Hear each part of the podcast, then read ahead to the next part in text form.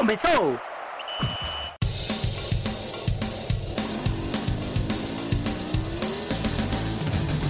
Mas qual é pouca, eu só tomo se for 10k. Eu sou obrigado a falar que esse programa aqui tá uma porra. Fala muito! Fala muito! Fala muito! Piada morta! Pelas barbas do profeta! Fala galera, tudo tranquilo com vocês? Estamos começando aqui mais uma edição do DescubraCast, edição de número 74. A gente passou por uns problemas aqui e acabou não soltando esse programa, não gravando né, na semana que ele deveria entrar corretamente. A gente está voltando agora, restabelecendo as coisas. E assim, a gente vai trazendo um debate aqui um pouco mais frio, porque, querendo ou não, a gente vai ter jogo em cima de jogo, agora nesse começo com Campeonato Pernambucano, Copa do Nordeste, Copa do Brasil. E assim, debate sobre jogo, tudo mais, a gente vai trazendo também, claro, vai pincelando sobre esses assuntos, mas também vamos trazendo algumas outras coisas aqui mais pertinentes que dão um debate assim é, que não se perde tanto no tempo, vamos dizer. Então vamos trazendo aqui sempre o mesmo conteúdo aqui para debater conteúdos relevantes sobre o Náutico, sobre o Santa Cruz, sobre o esporte, enfim Pode contar com a gente aqui, que a gente vai continuando, vai trazendo programas para vocês. E vamos nessa toada aí. Bem, eu sou Clisma Gama, estou aqui com o companheiro Fernando Castro. Fala, Fernando. Fala, Clisma. Fala, pessoal que está ouvindo. Prazer estar aqui novamente comentando. Temporada 2021 que começou, Campeonato Pernambucano já em andamento, a Copa do Nordeste começa nesse final de semana, com Santa Cruz, o esporte joga no domingo. Então, vamos falar um pouquinho sobre o nosso futebol. E quem também aqui é o outro companheiro, Iago Mendes. Fala, Iago. Eu queria deixar o meu protesto aqui, porque eu sempre sou o último, certo? É, não é porque é por ordem alfabética que eu tenho que ser sempre o último, tá bom? Mas, Mas esse é o critério, é, jovem. É, Iago, piada à parte. Iago Se o nome fosse Iago com I, ou até tivesse num HI, beleza, HY, tranquilo. Eu tava você tava igual, porque essa é na frente. Mas aí bota logo um Y, aí você pediu. Eu pedi não, né? Foi, foi a minha mãe que me alcunhou assim. Inclusive, aniversário, parabéns, minha mãe, muitas felicidades, muitos anos de vida. Mas, voltando para falar sobre o programa, é, tem muita coisa que acumulou, né? Dessas duas semanas que a gente tem para debater, muitos assuntos interessantes, e vai ser um, um programa legal que a gente vai fugir do, é, do que vinha sendo mais o DescubraCast, que era mais falar sobre a rotina do dia a dia. E aí trazer coisas que podem ser mais interessantes para os nossos ouvintes. Isso aí, a gente já vai começando com o Náutico, o Náutico que conseguiu né, garantir a sua permanência na Série B, aos trancos e barrancos, mas conseguiu, teve lá.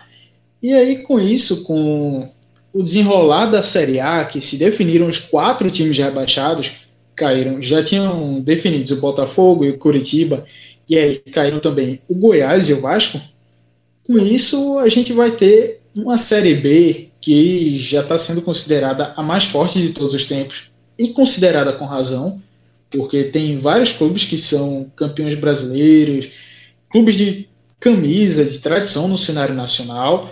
Então, como até a gente intitulou aqui, intitulou no caso, vai ser a maior Série B em linha reta da América Latina.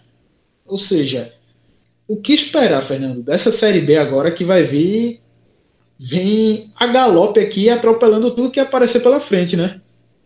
É uma Série B bastante pesada, de fato. Já tinha o Cruzeiro, o Cruzeiro não conseguiu o acesso, chegou em até um momento se preocupar com a queda da Série C e ganhou reforços de peso, né? Por mais que, que Vasco e Botafogo não estejam em bons momentos, longe disso. São clubes tradicionais, mas que vivem em crise financeira. Mas as duas camisas são, são pesadíssimas e todas as vezes que caem, caem para brigar pelo acesso. Esse, é, esse ano é diferente, é claro, perde a cota de TV, que vai fazer muita diferença, o Cruzeiro é prova disso. Mas, é, dentro de campo, a gente sabe que, que, que Vasco e Botafogo tem, tem uma força. E além deles, né, caem também é, Goiás e, e Curitiba, duas equipes tradicionais também, que quando costumam disputar a Série B, sempre brigam pelo acesso. Fora as equipes que permaneceram, né? O Náutico, que tenta esse acesso, mas que no momento eu vejo como, como muito difícil, é claro que está muito longe ainda, precisa se reestruturar. Vitória tem muita tradição, mas que nos, nas últimas duas série, série B disputou, lutou contra o rebaixamento, mas ficaram também equipes tradicionais como Ponte Preta, Havaí. Então, assim, vai ser uma série B bastante complicada, é, com times tradicionais, com times grandes. Então, assim, vai ser ainda mais difícil. Eu acredito que a série B do, do ano passado foi difícil, foi complicada. É, Náutico sofreu bastante por, por N motivos, mas essa série B promete ser muito disputada. De fato, o acesso tá completa, é completamente indefinido, né? Porque antigamente, quando as equipes grandes caíam, a gente já colocava como certo o acesso dele, mas esse ano não é assim, né? O Cruzeiro foi prova disso ano passado e o Vasco e Botafogo certamente vai lutar muito para conquistar esse acesso. Iago, a partir daí, é, tendo em vista que o Náutico vai ter essa Série B bastante complicada pela frente, você pensa também, pronto, como é que o Náutico está se reforçando, como é que está montando seu elenco para poder chegar bem, principalmente agora nesse começo de Campeonato Pernambucano, em que é a única via que o time tem para poder se classificar para a Copa do Nordeste e dependendo também da situação para a Copa do Brasil, como é que está sendo essa formação de elenco do Náutico? Quem que já chegou? Jogadores aí que renovaram também. Passa para a gente como é que está essa situação e também se, no teu ponto de vista, está agradando o Náutico, está tomando um caminho certo com que com os jogadores que trouxe, com quem manteve, ou está deixando a desejar? Vê, Clisman, só para não, não me furtar e não dizer que não falei das flores, é, eu concordo 100% com o Fernando que essa Série B é a, a Série B das Série B. Assim, pelo menos eu não lembro de nada minimamente parecido no, nos pontos corridos. Tanto que, assim, inclusive eu fiz um, fiz um levantamento, né? Fazer, fazer o mexendo do trampo da turma. Eu fiz um, um levantamento para o Esporte DP, em que dos 20 times que vão participar da Série B esse ano, 15 já foram campeões nacionais em uma das quatro divisões, certo? Dentre esses 15, quatro já foram campeões da Série A, somando oito títulos, ou seja, é bastante coisa. Entendeu? Então, e fora que teve times tradicionais que subiram, como Vila Nova e Remo, e o Brusque, que é um dos novos ricos, que tem muito dinheiro da Avan sendo investido fazendo com que, é, querendo ou não querendo, é, seja um clube para a gente ficar de olho. Então, acho que assim, é uma Série B com cara de Série A, é, que garante muita emoção. E assim, vendo o, o que a gente está acompanhando do Náutico, né? Eu vejo que o Náutico começou um pouco devagar é, a se reforçar, certo? Hoje completam quatro semanas do final da Série B, certo? O Náutico passou 15 dias treinando e o time só contratou cinco reforços. E desses cinco reforços, eu não vejo hoje nenhum deles sendo titular no time do Náutico, certo? Contratou o goleiro Alex Alves para repor a saída de para repor a saída do Anderson. Anderson, que era titular absoluto e indiscutível do Náutico, com Hélio dos Anjos. Voltou para o Atlético Paranaense, que o segurou e vai, deve usar ele no time sub-23 do Campeonato Estadual. Contratou Rafinha, para mim, a melhor contratação do Náutico até agora, para suprir a ausência de Kevin na lateral esquerda, que entrou na justiça contra o clube, foi embora para o CSA, foi embora para o CSA e o Náutico trouxe o Rafinha ex-CSA. Inclusive, para mim, o Náutico sai ganhando em qualidade na posição. Trouxe os volantes Marcial e Luiz Henrique. Luiz Henrique, para mim, é uma incógnita. Saiu daqui muito mal em 2019 para o futebol português. Não teve tantas oportunidades por lá e volta para o Náutico.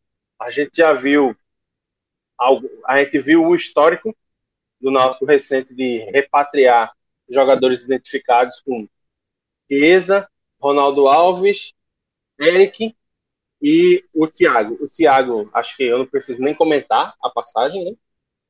O Eric, ele começou, ele cresceu na reta final da série B, mas vinha fazendo uma temporada muito ruim.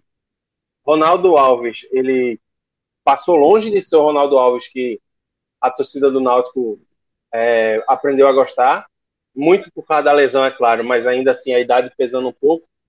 E acho que desses, o, o melhor foi o Chiesa. Foi quem se destacou, foi quem em muitos momentos é, deu a cara do time do Náutico. Então, assim, é um ponto para se colocar. O Marcial foi um cara que jogou muito pelo Juventude ano passado. Porém, quando o time conquistou o acesso, ele já não tinha mais contrato. Ele encerrou a passagem dele com o Juventude em dezembro. E aí ficou de dezembro até agora sem clube. E o Giovani, que para mim também é uma incógnita, é uma aposta.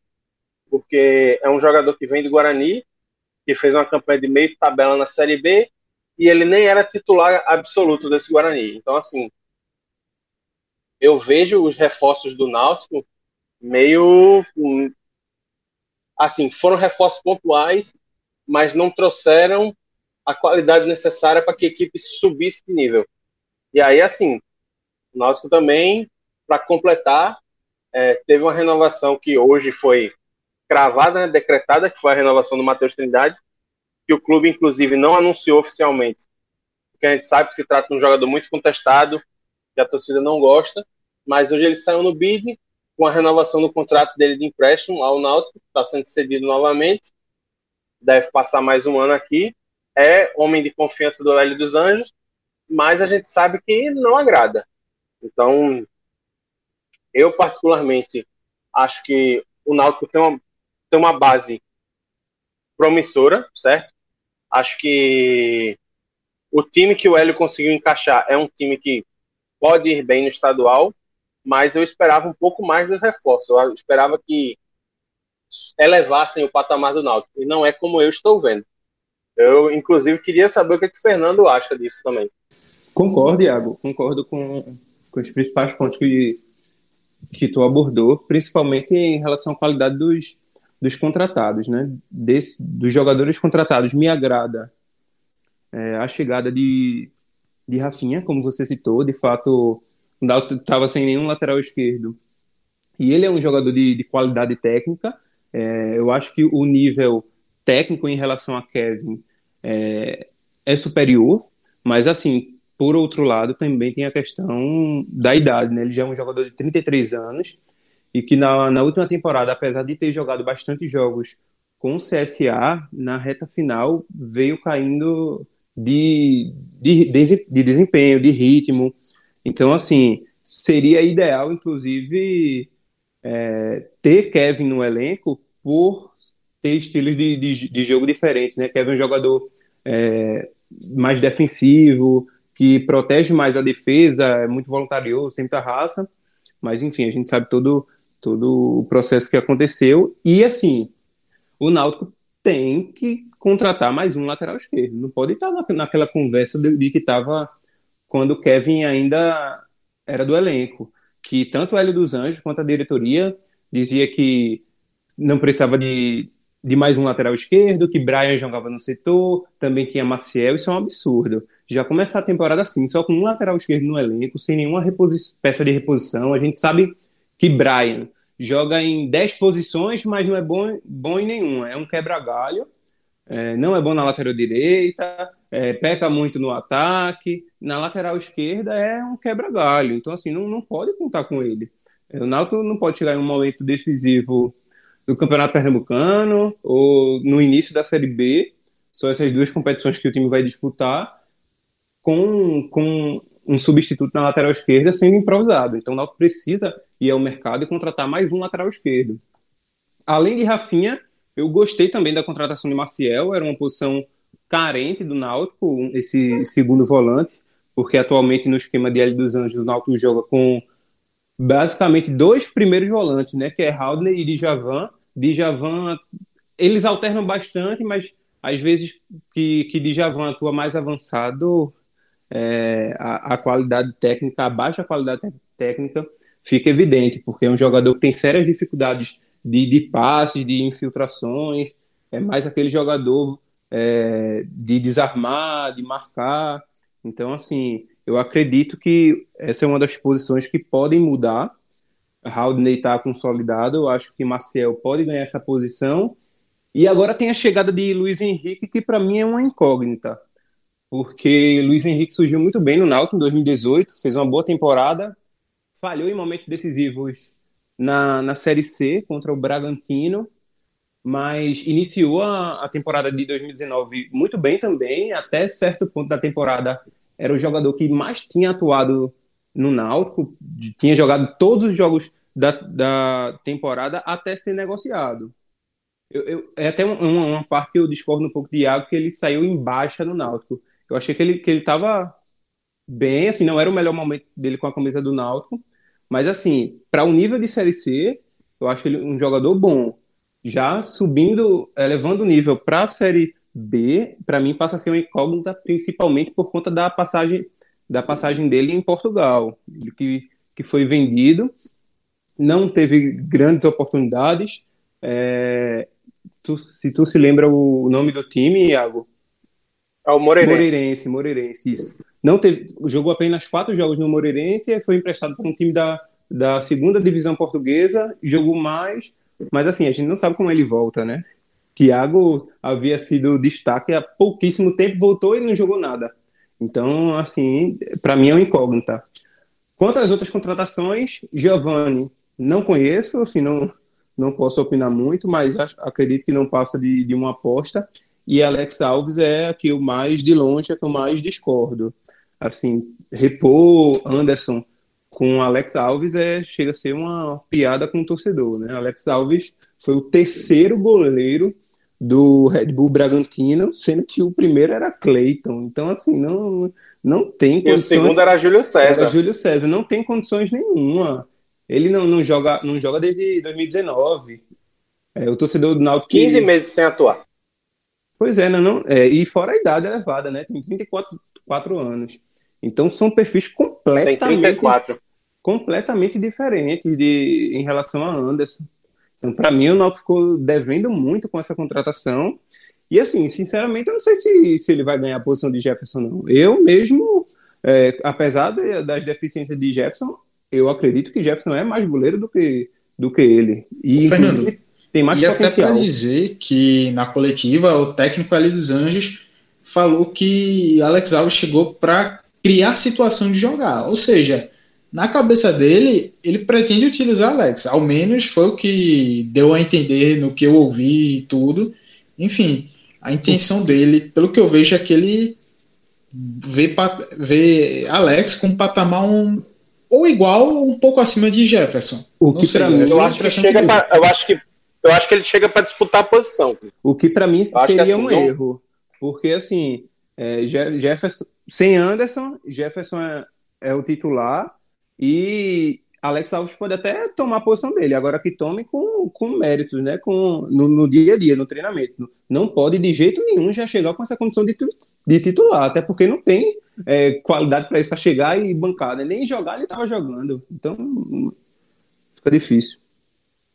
E aí, assim, Clisman, só para é, finalizar o assunto goleiro, muito se fala também de, uma, de um possível retorno de Bruno, é, que foi goleiro do Náutico é, na temporada 2019 é, ao, ao Timbu. Ele também está no futebol português, é, também está sem espaço por lá e há informações no ar, por enquanto nada confirmado, de que ele poderia retornar também ao Timbu.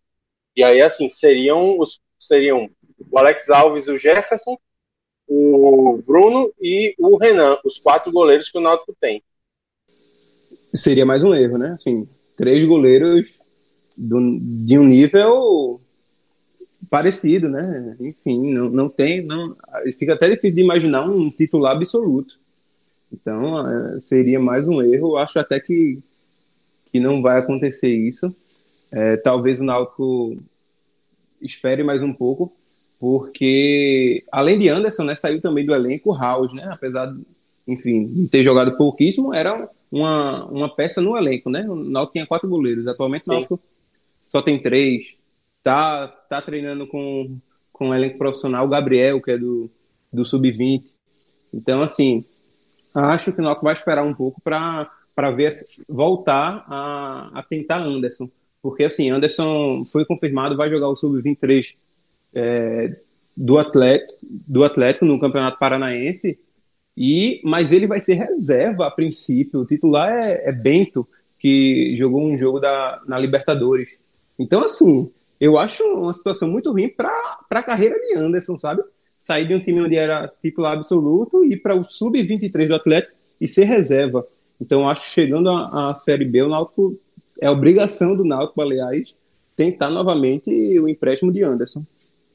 Iago, e agora sim, a gente Oi. fechando essa parte aí da, da formação do elenco, queria saber de tu o que é que dá para se esperar do Náutico nessa estreia agora na temporada contra o Central, que já vai ser agora nesse sábado 28, o que é que dá para se esperar do Timbu para a partida? Veja, o Náutico do, do trio de ferro, certo? Náutico, Santa e Esporte, o Náutico é o time mais preparado para o início do estadual, até porque só joga o estadual e é o time que está há mais tempo treinando. Isso é fato, certo? O Náutico está 15 dias treinando, tá, manteve 70% do elenco que encerrou a Série B no ano passado. É um time que já tem entrosamento, que se conhece. Então, assim, a expectativa é que o Náutico pegue o Central, que é um dos times que vem na maior crise, certo? Nesse campeonato pernambucano, que teve que reduzir a sua folha pela metade é, de 2020 para cá. A folha do Central em 2020 era de 120 mil. Esse ano eles vão ter só 60 mil para poder custear o elenco. É um time que vem sem técnico, porque o técnico Nene Vanucci pediu demissão após assumir o Central por ter recebido outras propostas. É um time que já dispensou jogadores que foram contratados para o Campeonato Pernambucano. Então, assim, o Central é um time que vem muito sofrido, muito magoado, muito machucado para essa estreia estadual. Isso é um ponto. O Náutico, ele, além de ter já o elenco encaixado, ele ganhou peças como a gente já falou aqui. Para mim, a mais importante delas não é uma contratação. Certo? A, mais, a peça mais importante do Náutico e que eu acho que tem a possibilidade de ganhar titularidade com o decorrer do campeonato é o Matheus Carvalho que para mim é o verdadeiro reforço caseiro. É para mim muito mais reforço do que o, com todo respeito ao jogador, do que o Giovani, por exemplo, do setor ofensivo do Náutico. Era um cara que era o, o vice-artilheiro do time quando se machucou, tinha quatro gols em sete jogos, e aí passou a temporada 2021 toda fora. Então acho que é um cara que pode ter espaço e que pode é, ganhar titularidade. Dos contratados que a gente falou, dos cinco, três estão liberados para estrear, que são o Alex Alves, que deve ser reserva do Jefferson, o Marcial, que deve ser reserva é, tanto do Brian na lateral esquerda quanto do do Djavan na cabeça de área e o próprio Giovani que tem uma corrida bastante dura para poder jogar, porque se for jogar como meia, ele tem que superar Jean Carlos e Juninho Carpina. E se for jogar pela conta, então pela ponta, então piorou porque tem muita gente para jogar. Então assim, eu acho que o Náutico hoje entra como o time a ser batido dentro do Pernambucano.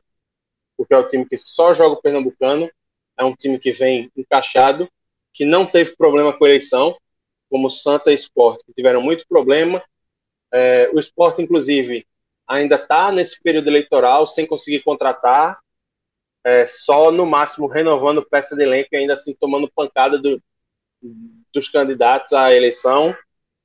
É, o Santa ele só conseguiu terminar o seu processo eleitoral no em cima da estreia do campeonato. Tem muito menino da base, como a gente ainda vai falar no elenco, porque a diretoria ainda não teve tempo hábil de contratação. Então, assim, eu vejo o Náutico muito favorito nessa estreia e vejo como o grande favorito para o Campeonato Pernambucano, pelo menos nessas rodadas iniciais. Porque aí a gente sabe, né? Conforme o andamento do campeonato vai acontecendo, as coisas mudam muito. E aí, Iago, trazendo esse paralelo que tu falou, tanto do esporte quanto do Santa, a gente vira aqui para falar do Santa, primeiramente. Santa que vem ainda nesse começo aí de temporada, ainda formando seu elenco, tá trocando pneu mesmo com o carro em movimento, porque a eleição do clube aconteceu somente no dia 11 de fevereiro, ou seja, eleição no dia 11, a oposição foi eleita, assumiu somente no dia 18, que é quinta-feira seguinte, uma semana depois, para começar a temporada já no dia 24. Ou seja, teve apenas seis dias aí. Claro, teve esse período de uma semana para fazer uma transição e tudo mais, para conhecer o clube mais a fundo, entender é, outras questões aí de gestão, de como é que receberiam o clube, para poder realmente começar a trabalhar, botar a mão na massa e buscar também esse trabalho da, tanto da formação de elenco quanto de outras questões também administrativas do clube. E aí, enfim, com todo, toda essa questão aí já rolando, o, o tempo muito apertado, o Santa tá nessa. Manteve sua base, teve uma espinha dorsal aí com jogadores experientes. Dani Moraes, William Alves, Célio Santos, Paulinho, Didira, Chiquinho, Pipico. Segurou esses jogadores. Ainda teve também o Leonan, que seguiu. Também o Augusto Potiguar, que renovou. Ou seja, teve aí, montou essa essa base e agregou a vários jogadores aí da base do Sub-23 também, que estão aí, vão ser utilizados nesse começo. O técnico João Brigatti já, já falou que vai utilizar vários jogadores da base, porque, querendo ou não, é a necessidade. É, o Santa tem um time titular bem montado assim, é aquela que você sabe que tem essas peças que vão, vão render mesmo. Mas aí se precisar da reposição, meu velho, aí já começa apertar o calo porque vai ter que jogar os garotos na fogueira. Enfim, não tem muito de onde fugir daí. O time ainda vem tentando se, se organizar.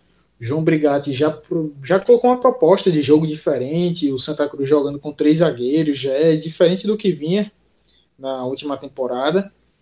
Três zagueiros para dar mais liberdade aos laterais. Enfim, Santa Cruz, que até agora fez só duas contratações, contratou dois goleiros é, o Felipe Silva, goleiro jovem e tal, deve chegar aí para disputar para ser ou o segundo ou terceiro goleiro.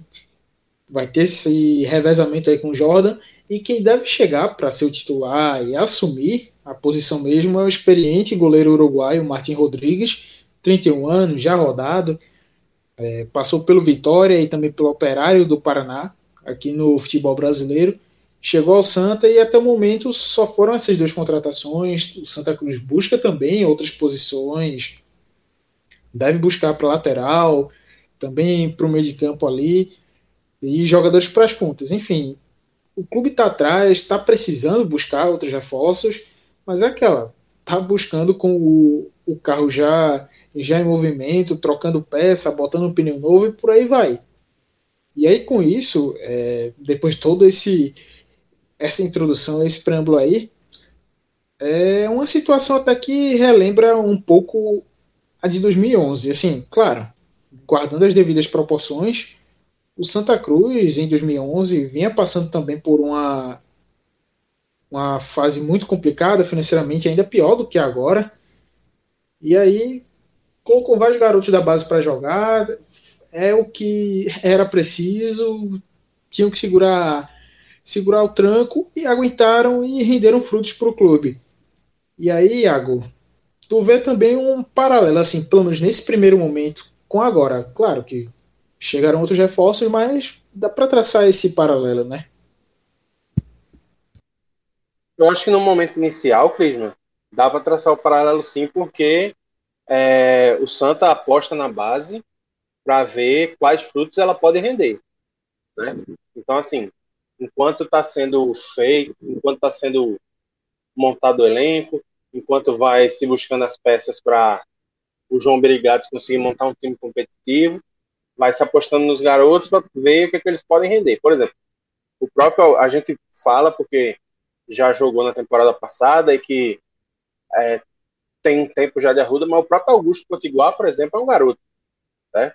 O outro lateral, o lateral que atuou pela esquerda, Marcel, também é um garoto. E tantos outros que foram utilizados, como é, Léo Gaúcho, o Vinícius Balotelli, o João Cardoso, todos esses são garotos. Então, assim, tem alguns mais conhecidos, outros menos conhecidos. E aí o Santa vai apostando nessa nessa mescla né, de jogadores experientes com jogadores mais rodados, como você já bem citou, a espinha dorsal do Santa Cruz. E aí, assim, o que dá, porque dependendo do que esses garotos apresentarem, o Santa pode investir um pouco menos, certo? Guardar mais os seus recursos para dar a cartada final no acesso à Série C, que na minha cabeça tem que ser a prioridade número zero. Não é nem a prioridade um, é a prioridade zero do Santa esse ano tem que ser sair da Série C. O Santa não tem como um clube do tamanho do Santa, é, do tamanho da torcida que tem, é, com a infraestrutura que tem, com o elenco que montou é, no ano passado e que deve montar outro bom elenco esse ano, não tem condição de permanecer na Série C por mais um ano. Quanto às contratações, eu acho que, diferentemente do Náutico, o Santa traz um goleiro que realmente eleva o nível, certo?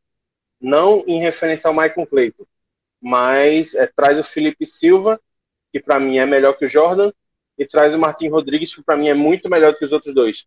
É titular absoluto e ponto. Entendeu?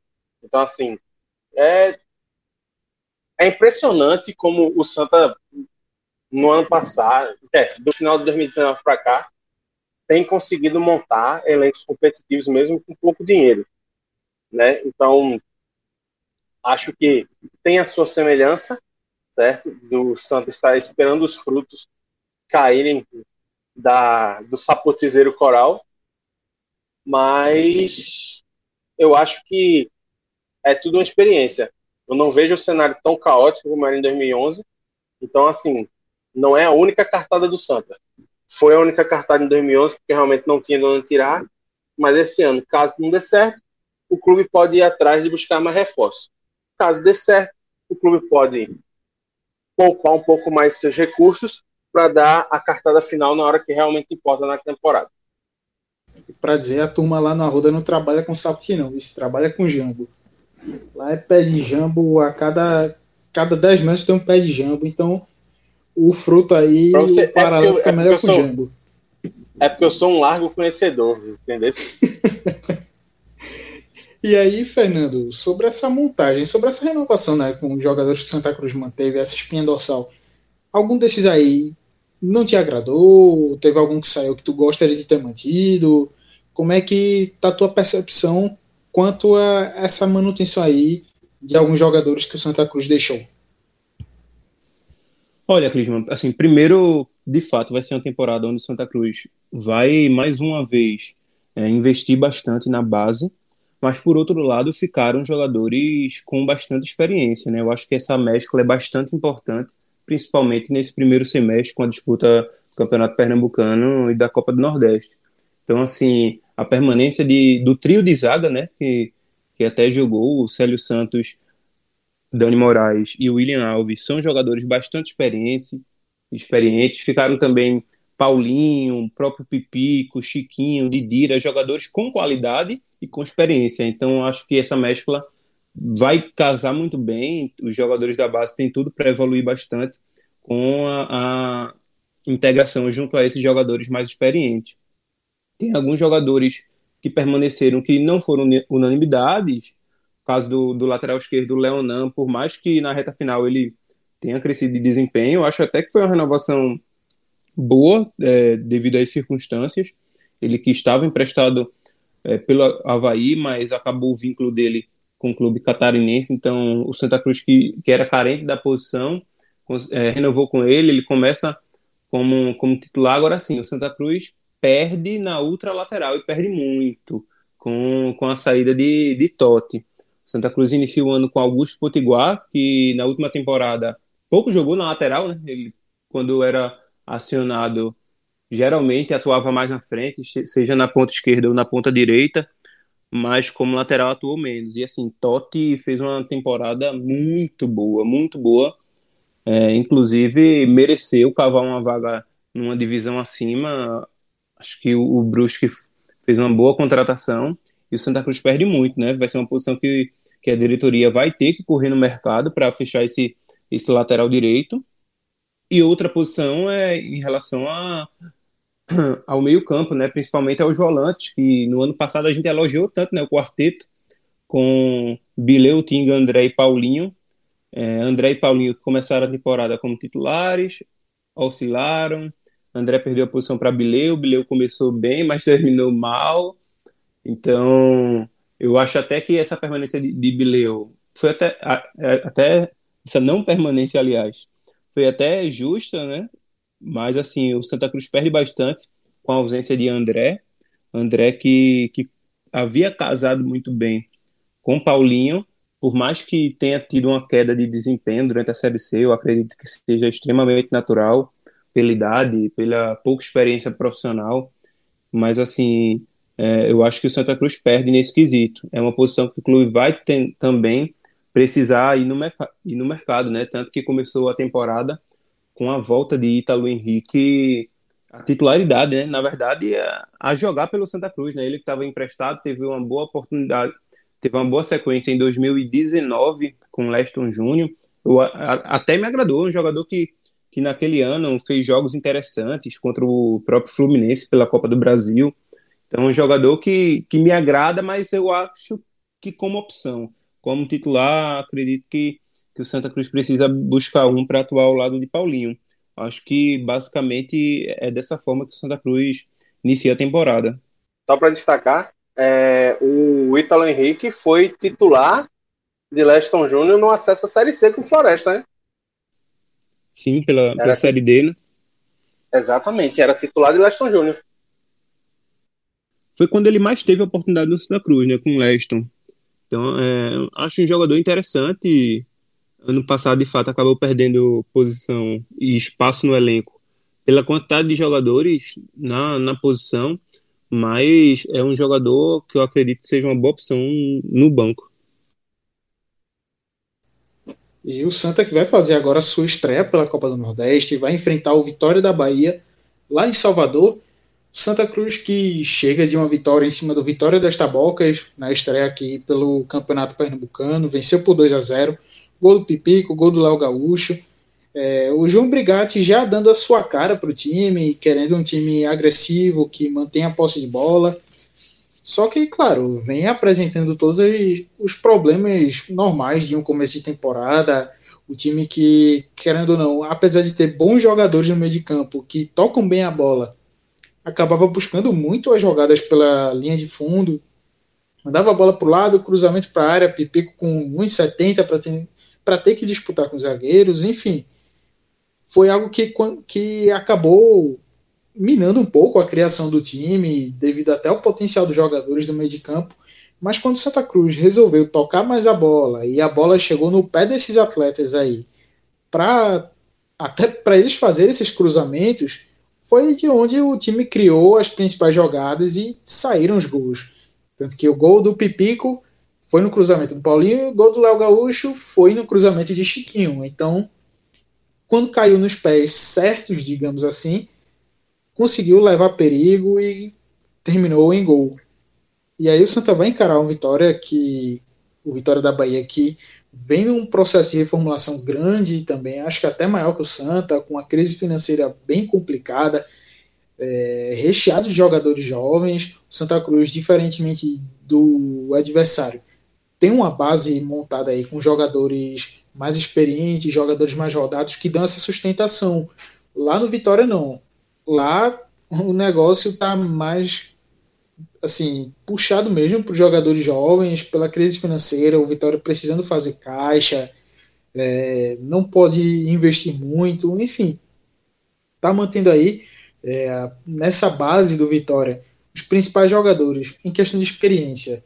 são o zagueiro Wallace e também o meia é, Fernando Neto, que aí são eles que são as principais lideranças técnicas nesse sentido, dentro do elenco, e ali o resto é recheado de jogadores jovens, tanto da base clube, outros que chegaram emprestados, de clubes maiores também, jogadores jovens que se destacaram lá na Bahia, na região Nordeste, enfim.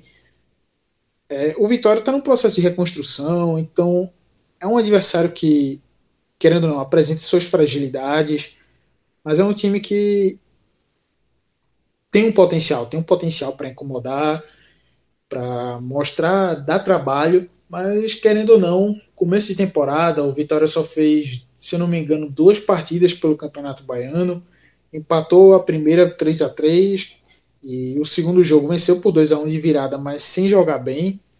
Então, com isso, é um jogo que, se o Santa tiver ajustado, dá para conseguir pontuar lá. E uma vitória, um triunfo, no caso, em cima do Vitória, não é nada de outro mundo, não. É algo possível, mas o Santa vai ter que ralar para conseguir. Eu acho que um outro ponto também que dá para destacar para fechar esse capítulo aqui do Santa é para dizer também que com esse começo de gestão o Santa Cruz vai tá tentando aí se equilibrar, buscar um se colocar nos trilhos aí também. E aí com isso o time já tem marcado também uma data para realização da Assembleia Geral no dia 17 de abril, se eu não estou enganado. Assembleia Geral para votação da reforma do Estatuto. Também já vem trabalhando para realizar a reforma da fachada, que já vem sendo prometida há dois anos e até então não saiu. Agora, aparentemente vai. Então, com isso, o clube está caminhando, está tentando se colocar no eixo e a torcida tem uma certa expectativa, claro, que a expectativa com dentro de campo, de conseguir títulos, de, de conseguir o acesso também, mas os olhos também estão voltados para o trabalho que está sendo feito fora de campo.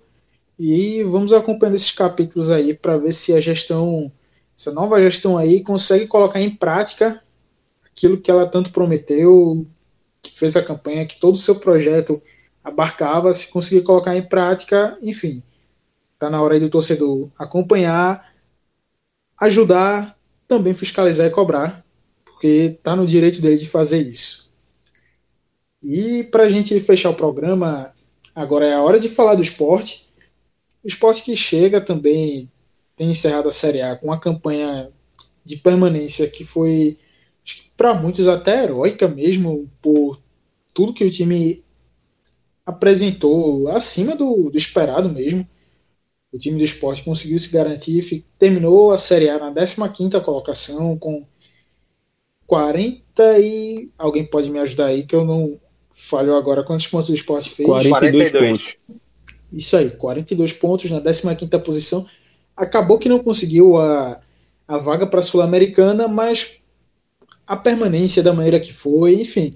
Fernando, conta aí assim, a tua avaliação dessa saga, tudo que o esporte enfrentou, até com suas próprias dificuldades mesmo, suas próprias limitações, na verdade, que pesaram muito, mas o time ainda assim conseguiu a permanência? De fato, Clisman, para mim foi uma, uma permanência surpreendente e por isso uma grande conquista do esporte, o principal objetivo da temporada. O esporte que começou o ano de 2020 muito mal, disputando o quadrangular do rebaixamento do Campeonato Pernambucano, sendo eliminado na primeira fase da Copa do Brasil para o Brusque, saindo da Copa do Nordeste no primeiro mata-mata, então, assim, o primeiro semestre do esporte foi muito abaixo, o desempenho foi muito ruim, o que fez com que a torcida, a imprensa e acredito que os próprios diretores tivessem um pé atrás quanto ao desempenho do esporte, né? Era unanimidade de que o esporte brigaria para não ser rebaixado, como brigou, mas como um fortíssimo candidato a, a ser rebaixado. Inclusive, muitos temiam é, uma lanterna, um possível recorde negativo mas o campeonato foi outro, né? E, e assim, e essa mudança se passa pela chegada de, de Jair Ventura. O Sport inicia a Série A sob o comando de Daniel Paulista, vence na estreia o Ceará, mas com pouco tempo vai caindo de rendimento. E quando Jair assume o esporte na zona de rebaixamento, perde na estreia para o Coritiba, continua na zona, depois vence surpreendentemente o Grêmio fora de casa e sai da zona de rebaixamento. Dali, então, o esporte não entrou mais na zona de rebaixamento. É claro que flertou bastante com a 17 posição, até chegou a entrar é, em, em, alguns dias, mas no fechamento das rodadas conseguia sair. Então, assim, foi de fato um campeonato bastante surpreendente. O esporte foi um, uma conquista muito grande, com um papel decisivo de Jair Ventura. E como você falou, fora todo, todos os problemas que o clube já vinha vivendo, né, durante a competição também enfrentou alguns desafios. O esporte com, com dificuldades financeiras, teve pouquíssimos investimentos. É, o maior deles, e de certa forma até surpreendente também, foi Thiago Neves, que por mais que, que não esteja no ápice da carreira, é, tenha saído mal do Cruzeiro, não, não ganhou espaço no Grêmio, teve a contratação acertada, mas com, com o Atlético Mineiro, mas a torcida acabou impedindo, digamos assim. Então, assim, ele chegou em um momento bastante conturbado na, na carreira no esporte. O esporte abraça, a torcida abraça, e ele demora a engrenar, de fato, mas termina o campeonato como, como um dos jogadores decisivos, com participações em gols, o artilheiro ao lado de Diago Maidana. Então, de fato, o esporte faz um campeonato surpreendente. E além do, disso, do, do, do pouco investimento, teve também as perdas, né? Jair conviveu com perdas no elenco, com saídas de jogadores desde sua chegada, com a saída de William Farias, de Elton, Ronaldo, é, logo no início, Rafael, lateral direito da base, que vinha atuando mais à frente como ponta, e depois o trio estrangeiro, né?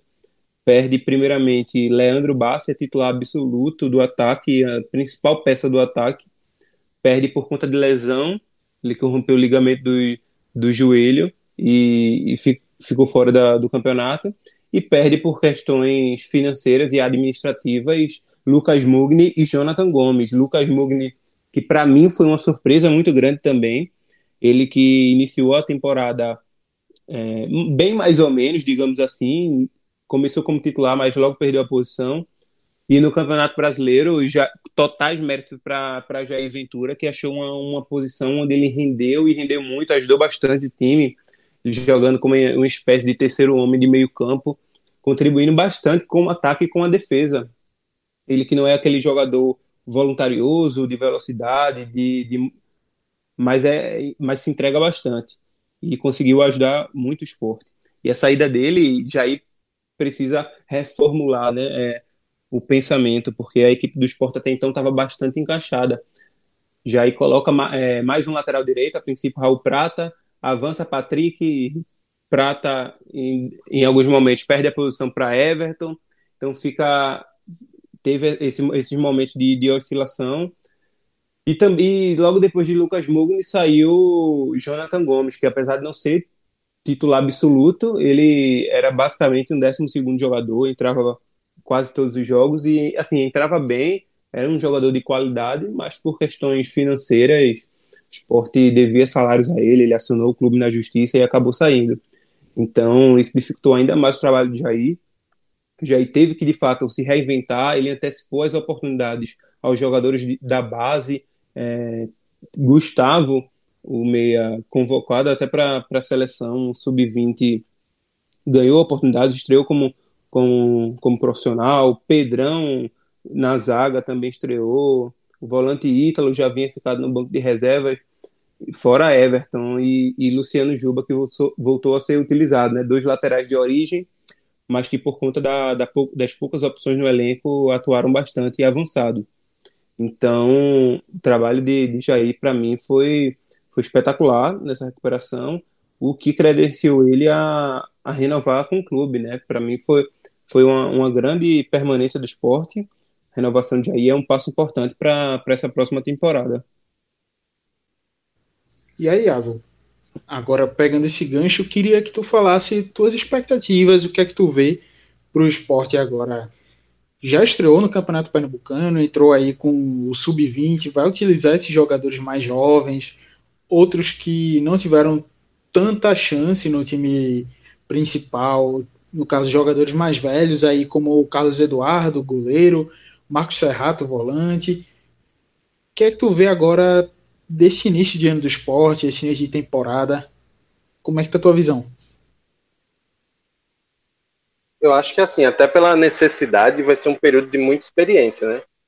É, a gente viu na, no Pernambucano um time alternativo, que eu acho que seria, sei lá, o time C do esporte. E aí a gente já sabe se o time A tem dificuldades, o B muito mais, o C nem se fala. Mas, assim, vai ser interessante a gente ver a garotada tendo chance.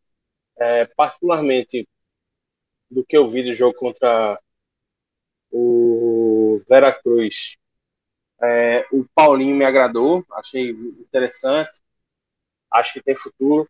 Carlos Eduardo não comprometeu, é claro que faltou um pouco o ritmo de jogo, mas foi seguro. Não, não achei que é, tenha falhado no gol. Acho que foi uma apresentação de um goleiro que está muito tempo sem jogar. Então, assim, não vejo grandes críticas a descer sobre ele, não. Eu, particularmente, se fosse a diretoria do esporte, continuaria com esse experimento, utilizando o Pernambucano mais como laboratório, porque a gente sabe que o esporte ainda vive processo eleitoral. É, por viver processo eleitoral, além da dificuldade de não ter dinheiro, não pode contratar por, por conta de, das regras do estatuto do clube, e aí, assim, além de não poder contratar por dinheiro, não poder contratar por causa das regras do Estatuto do Clube, ainda está prestes a sofrer novamente uma punição por causa do caso André. É, muito se fala que a diretoria do esporte vai utilizar a premiação da Série A para pagar o caso, os 6 milhões de André, pagar os débitos que tem com os atletas e depois quitar o funcionário. E aí a gente sabe que com isso é, o dinheiro já para fazer investimentos no elenco já fica bem menor, mas a gente tem que ver o seguinte, pelo menos é, a gente consegue ver que um bom panorama para que o esporte consiga segurar as suas peças principais durante é, essa Copa do Nordeste. Renovou o Jair, que para mim foi o acerto da diretoria nesse ano, a contratação e agora a renovação. Renovou com o Marcão, está é, tá com a renovação muito bem encaminhada com, com o Thiago Neves, e por aí vai. Nesse primeiro jogo, a gente sabe que o esporte vai poupar alguns dos seus principais jogadores por causa do cansaço, porque realmente foi uma, uma jornada muito desgastante para conseguir segurar esse acesso. Então, nesse primeiro jogo, contra Sampaio Correia, o esporte não vai ter Thiago Neves, não vai ter Maidane Adrielson, não vai ter Patrick, não vai ter Luan Poli.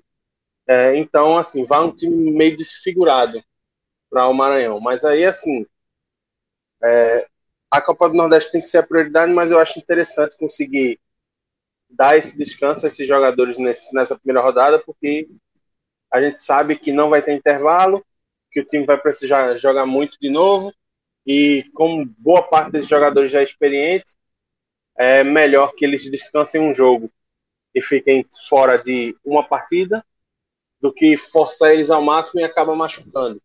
O esporte já teve muita sorte durante a Série A, inclusive ter sido o clube que menos teve caso de Covid. Então, assim, é um trabalho que vem sendo muito feito, muito bem feito pelo Departamento Médico de Fisiologia, mas é bom não abusar da sorte. Então, assim, vai descansar no domingo para poder é, tentar embalar forte na Copa do Nordeste e tentar buscar a classificação. A gente sabe que é uma competição muito rentável, é, que pode ajudar bastante os, os cofres do clube, que deve continuar, mesmo com o retorno, a grosso modo, das cotas, deve continuar tendo dificuldades econômicas sérias, mas é, é muito importante é, um bom, bom desempenho na Copa do Nordeste e na Copa do Brasil. E aí, assim, poupando esses jogadores, acho que abre esse leque. E aí é ver, depois do período eleitoral que se encerra na sexta-feira que vem, quando o esporte vai conhecer o seu novo presidente para os próximos dois anos, é ver como é que o clube vai conseguir se remontar, se rearticular para a sequência do ano de 2021, que vai ser mais curto, né? Começou no final de fevereiro, mas acaba no final, no final de novembro início de dezembro. Então, assim, é um ano para um 2020 que foi mais longo, vai ter um 2021 mais curto, mais achatado, mas com o mesmo número de jogos. Então, a palavra de ordem agora, eu acho que no esporte é aguardar. Tem que esperar para ver como é que o clube vai se rearticular para seguir 2021. E nisso aí, como o Iago já levantou a bola, é tua vez de cortar, Fernando. Fala aí como é que tá esse cenário da eleição do esporte, que está para ser realizada já agora nesta semana.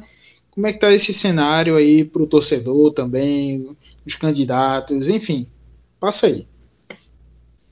Então, Clisman, de fato, o processo eleitoral do esporte chega em uma semana decisiva. As eleições do clube estão marcadas para a próxima sexta-feira, dia 5 de março. Então, depois de algumas reviravoltas, é, ao que tudo indica, os sócios do esporte vão ter a oportunidade de, de escolher a, a gestão que vai assumir o clube pelos próximos dois anos. Então, durante a semana, a atual, a atual gestão vai debater com, com o governo do estado a questão, a questão do, dos protocolos contra, contra a Covid-19 de prevenção. Então, assim, é uma semana decisiva. É, ao que tudo indica também, não vai haver uma convocação de assembleia extraordinária para os sócios votarem a, a reforma do estatuto. O, apesar do, dos conselheiros aprovarem o texto e depois de uma reunião no conselho, nesse ano ainda, acredito que, que há uns 15 dias, há umas duas semanas, o conselho aprovou essa convocação, jogou para o, o, o Poder Executivo, né, que tem, tem justamente essa, esse poder de, de convocar essa, essa assembleia, mas ao que parece não vai ser convocada.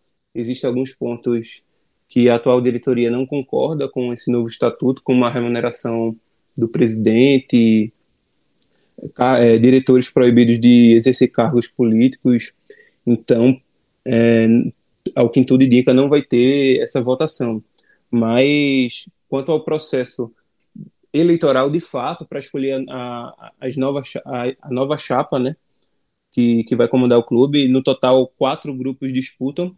É, Milton Bivar, pela situação, né, que a própria, a própria chapa de, da situação contou com uma reviravolta. Até pouco tempo, o diretor de futebol, Fred Domingos, era quem era o, o candidato à presidência, mas Milton Bivar, que estava afastado, estava licenciado do cargo por questões médicas, volta, assume a cabeça de chapa e vai se candidatar à reeleição.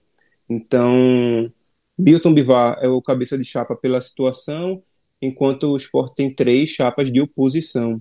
Nelo Campos, ex-diretor de futebol, inclusive trabalhou com Milton Bivar na gestão de Milton. Eduardo Carvalho, talvez um dos mais críticos da atual gestão, ele que disputou as últimas eleições do esporte com o próprio Milton Bivar, acabou perdendo nas urnas, vai tentar de novo é, ser presidente do esporte.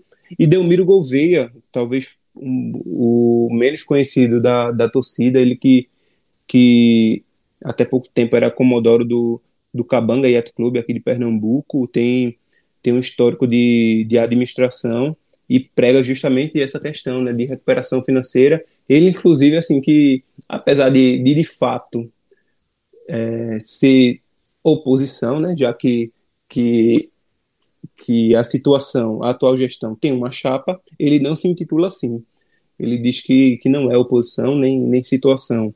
Enfim, é algo, algo particular.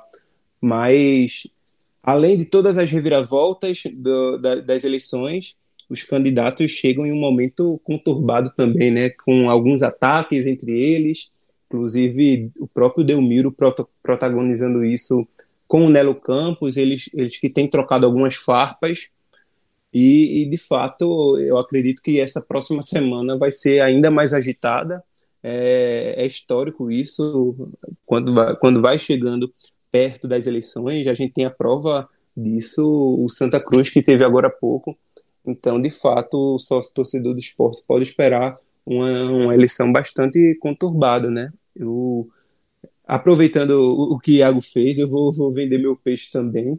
Eu acabei entrevistando os quatro candidatos à presidência. A partir desse domingo vai sair uma série de reportagens no Diário de Pernambuco com cada um deles, sequencial, domingo, segunda, terça e quarta. Então, nesse domingo, o primeiro convidado é Milton Bivar, que falou do trabalho de recuperação dele na atual gestão, ele que acabou pagando mais de 40 milhões de passivos, ele disse que quer continuar nisso.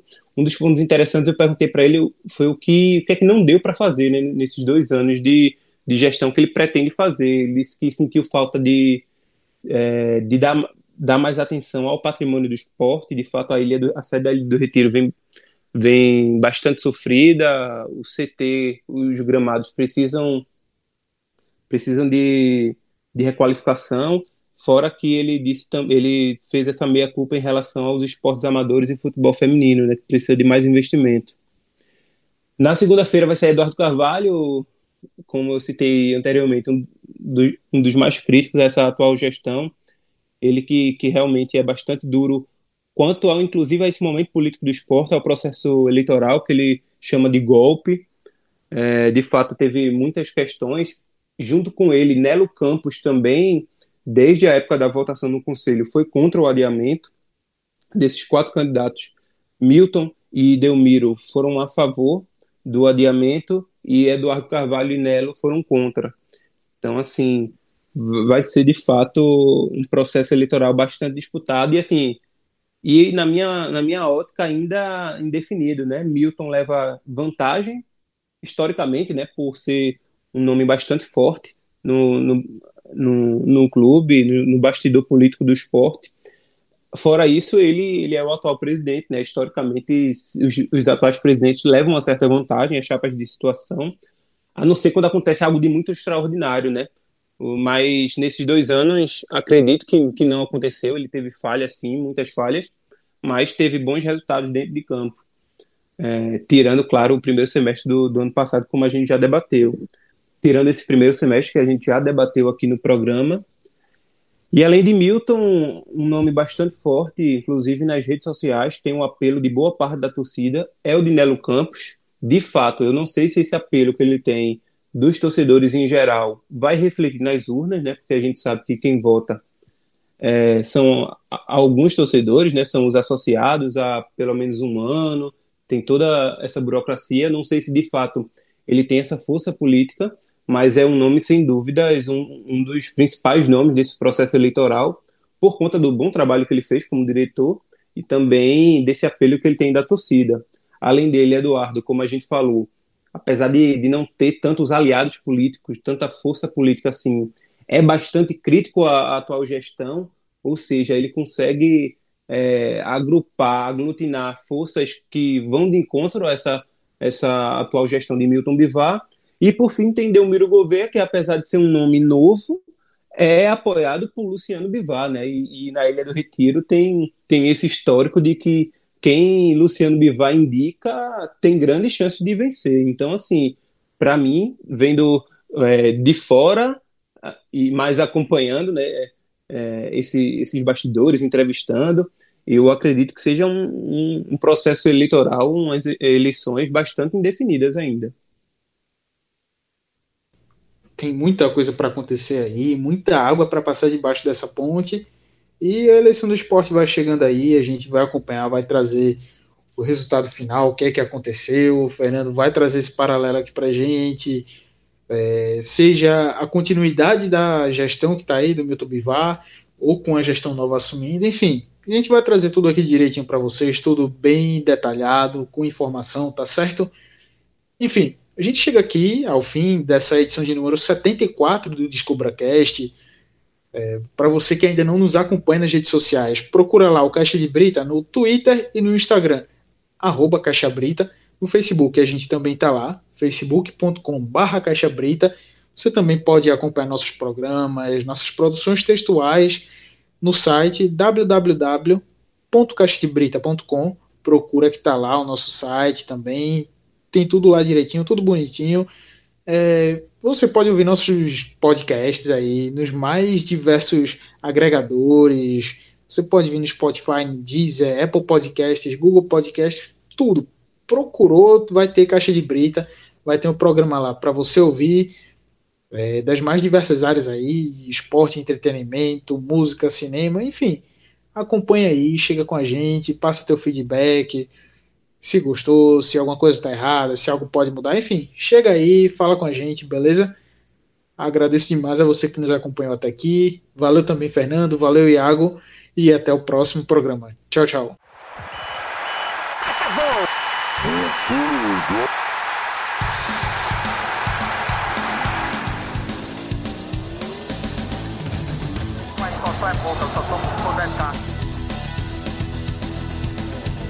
Sou obrigado a falar que esse programa aqui tá uma porra. Fala muito! Fala muito! Fala muito! Piada morta! Pelas barbas do profeta!